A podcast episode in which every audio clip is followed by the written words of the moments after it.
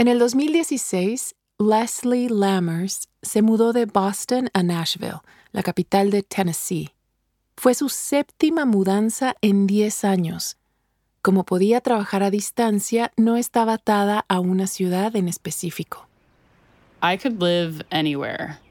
My brother and his wife lived in Nashville. I wanted to be closer to him, and I also liked the city. So I moved to East Nashville, which is a cool neighborhood known for its music and food. I liked it, but it was hard to make new friends in the beginning. I felt isolated. Un día, Leslie le confesó a una amiga que se sentía sola y esta le sugirió que organizara cada semana un club de cena o supper club. Era algo que Leslie ya había hecho antes, cuando vivía en San Francisco. In San Francisco, I lived in a house with several other people. Almost every weekend, I organized a meal or a supper club at my house. I made a lot of new friends at these dinners, and I felt like I was a part of a group. I didn't know many people to invite to a supper club in Nashville, but I thought maybe my friend was right. If I wanted to be a part of a community in Nashville, I needed to take the first step. Welcome. Bienvenidos y bienvenidas a Relatos en Inglés, un podcast de Duolingo. Soy Diana Gameros. En cada episodio podrás practicar inglés a tu propio ritmo, escuchando historias reales y fascinantes contadas por las personas que las vivieron. Los protagonistas hablan en un inglés sencillo y fácil de entender para quienes están aprendiendo el idioma. En cada capítulo yo te acompañaré para asegurarme de que entiendas todo. En este episodio tenemos dos relatos sobre comida casera o comfort food, esos alimentos que nos hacen sentir mejor. Como veremos hoy, la comida ayuda a generar confianza, estrecha relaciones y crea comunidad. Leslie creció en San Luis, una ciudad en el estado de Missouri. When I was growing up, my mom and my grandmother loved to have dinner parties. The whole family lived together, and they loved inviting people to our house. They were wonderful cooks. Once a year, we always had a big party. They started cooking a few days before the party, and then all of our friends and family came. So I have always thought that food helps build communities. La comida formaba parte integral de la familia de Leslie. Cada noche ella se juntaba con sus hermanos, su mamá y su abuela para cenar. Era un rito. Ya de adulta y viviendo sola, lo echaba mucho de menos. When I turned 18, I moved to the state of Arizona for college. After that, I lived in many cities like Brooklyn, San Francisco, and Boston. Like a lot of young people in the United States, I was just trying to find a job. I also wanted to see different parts of the country. So every few years, I moved to a new city. I always made new friends, but finding a place that really felt like home was harder. As I got older, I realized I was ready to stay in one place for a while and create a community. Leslie le hizo caso a su amiga y organizó una cena.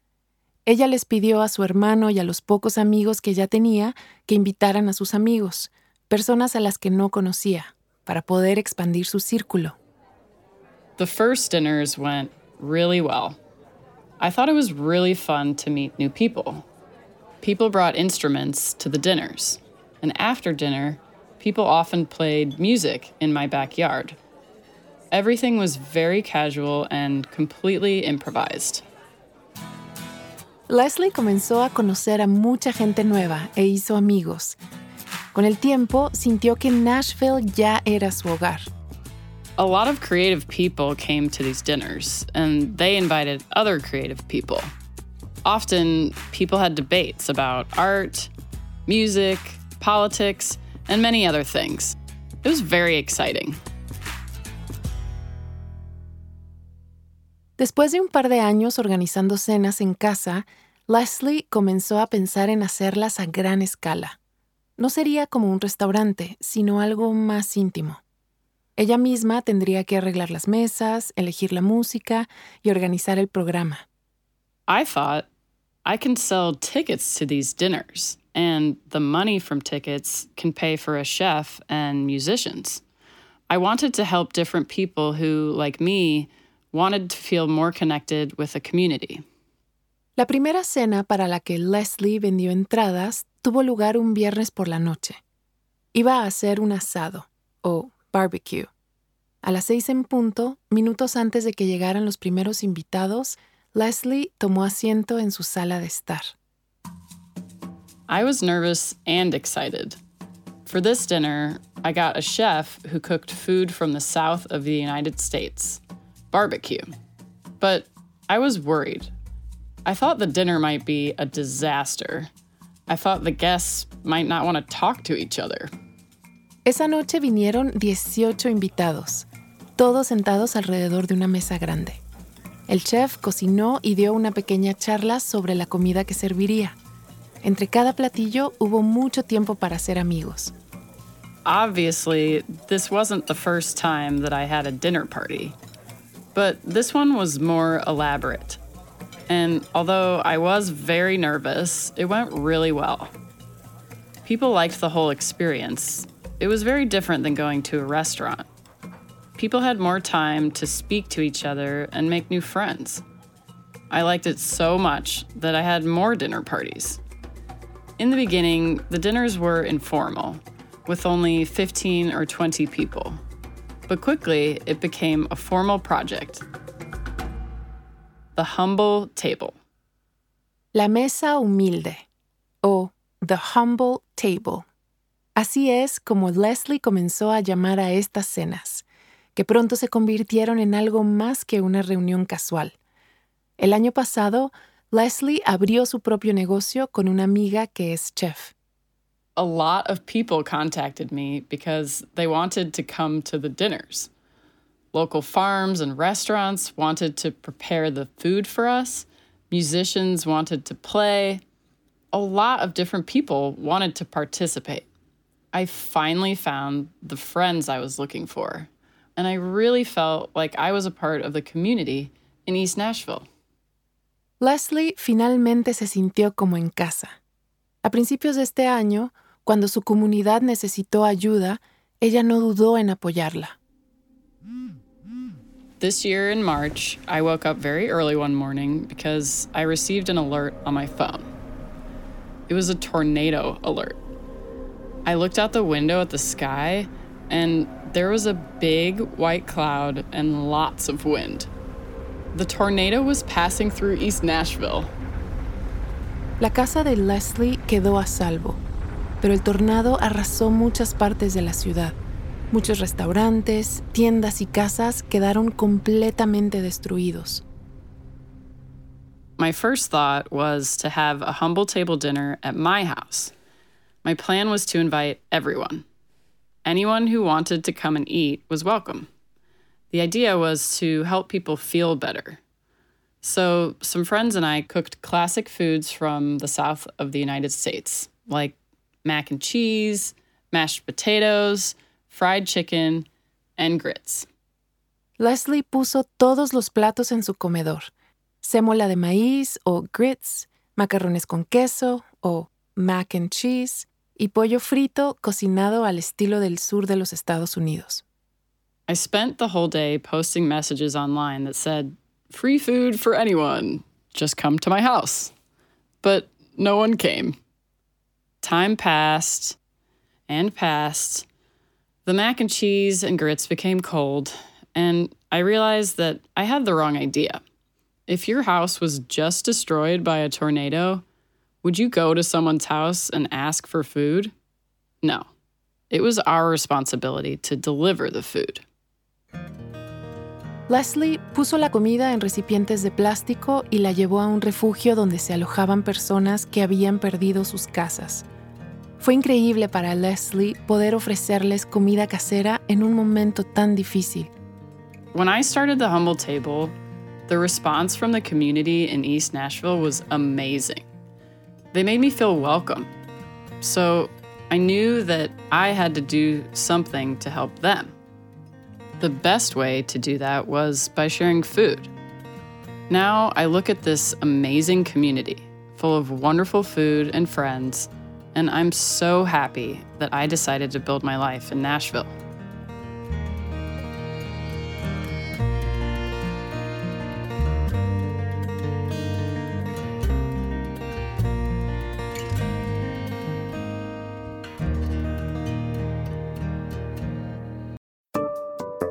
Antes de seguir con la historia, ¿te has preguntado alguna vez cuál es tu nivel real de inglés?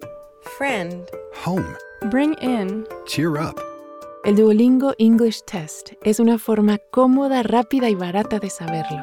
El examen lo puedes hacer online cuando te venga mejor desde tu casa, sin tener que desplazarte a ningún sitio. Y lo mejor, ya lo aceptan miles de universidades de todo el mundo. Si quieres tomarlo y saber cuál es tu puntuación, puedes practicar de forma totalmente gratuita a través del enlace go.duolingo.com barra relatos. Otra vez, go.duolingo.com barra relatos. Ahora volvamos a nuestro episodio de hoy.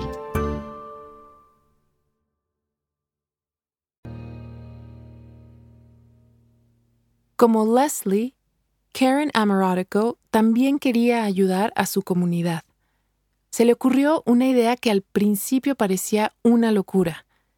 Cada día durante un año hornearía lo que en inglés se conoce como pie, en español, tarta. Karen acababa de enterarse de algo llamado Proyecto de Gratitud o Gratitude Project. La idea era dar las gracias de alguna forma diariamente. This was in 2011, and at the time, I heard Oprah talking about the idea of gratitude projects on her TV show. Every night, in a notebook, she wrote down five good things in her life. My daughter and son were adults, and they were moving out of my house. They didn't need me as much anymore, so I had a lot of extra time, and I decided to help my community in some way. Primero, Karen intentó enviar cartas a familiares, amigos y vecinos dándoles las gracias por ser parte de su vida. Pero aquello no la convenció. Then one day, at 2 o'clock in the morning, I woke up and I thought, I can bake a pie every day for a year and give them away. That can be my gratitude project. It sounded brilliant in the middle of the night. But the next morning I thought, that's a crazy idea. Karen había trabajado en una empresa de banquetes, por lo que sabía cómo hornear tartas. La de manzana es prácticamente un platillo nacional en los Estados Unidos. Desde que era niña, Karen siempre pensó que la comida era una forma de conectar con los demás. When I was 11 years old, I lived with my family in an apartment building. One day, we had a new neighbor. I really wanted to bring her a dessert to welcome her just like people did on TV. At first, my mom didn't want me to do that. But finally, she let me bake something. We brought the dessert to our new neighbor, and that woman and my mom actually became good friends. Al principio, Karen no buscaba hacer amigos. Solo regaló tartas a familiares y conocidos en señal de gratitud. Pero pronto se dio cuenta de que iba a necesitar ampliar su círculo. I asked my friends if they knew anyone who was feeling sad. I heard about people who were sad or sick, and I started making pies for them. Making pies was easy, but delivering them was difficult. I have always been a shy person, and I don't like talking to people I don't know. A Karen le preocupaba que aquellos desconocidos pensaran que era raro que regalara tartas. En el pasado, su timidez le había impedido hacer amigos. One time, maybe 10 years ago, I went to a community meeting. I didn't know anyone there, but I brought cookies because I wanted to be friendly. But when I got there, I was too shy to say anything or to share the cookies. De vuelta en su auto después de aquel encuentro, Karen lloró. Ahora tras esa mala experiencia, sabía que regalar las tartas a desconocidos sería estresante para alguien tan tímido como ella. But most people who received a pie were really happy. Pies made them feel special. It was like pie therapy. One time, a woman from my kids' school cried when I gave her a pie. She said she had a really bad day, and it was nice that someone thought of her. En el transcurso de aquel año, Karen horneó todo tipo de tartas, manzana, frambuesa, arándano y su favorita, cereza. I thought a lot more about the people around me and how I could make their days better. One time, I gave a pie to a local store employee. I saw her all the time, but I never talked to her. She was really surprised when I gave her a pie. After that, she always said hello to me when I was at the store. Solo una persona rechazó una de las tartas de Karen. Un vecino le había pedido que horneara una de sus tartas para una amiga que estaba teniendo un año difícil. The woman opened the door, and I explained why I was at her house. I smiled and tried to be really friendly, but she was not happy to see me. I told her, But this is for you. And she said, No, thank you, and closed the door. Karen quedó un poco triste, pero todavía estaba decidida a regalar aquella tarta. There was a man outside the grocery store collecting donations for charity. I asked him if he wanted the pie, and he was happy to take it. A medida que avanzó aquel año, Karen fue dejando atrás su timidez. People ask me, What did you learn from that year? Well, I definitely got better at making pies. I also learned that small things can make people happy. You can show that you care about someone just by doing something nice for them. After I baked 365 pies, I felt not only more optimistic, but also more confident. So, my gratitude project worked. Unas semanas después de que Karen terminara su año de regalar tartas, una mujer mayor se le acercó cuando estaban en la iglesia. The woman came to talk to me suddenly. She said, Hey, why didn't you give me a pie? We weren't friends. I just knew her from church. She said, I broke my hip and I still didn't get a pie. Estaba claro que la mujer estaba bromeando y su cadera o hip ya se había curado, pero Karen le prometió que igual le haría una tarta. I wasn't planning to make more pies, but I told her, Marian, I'll bring you a pie really soon. Because when you're 90 years old, you're allowed to ask for a pie.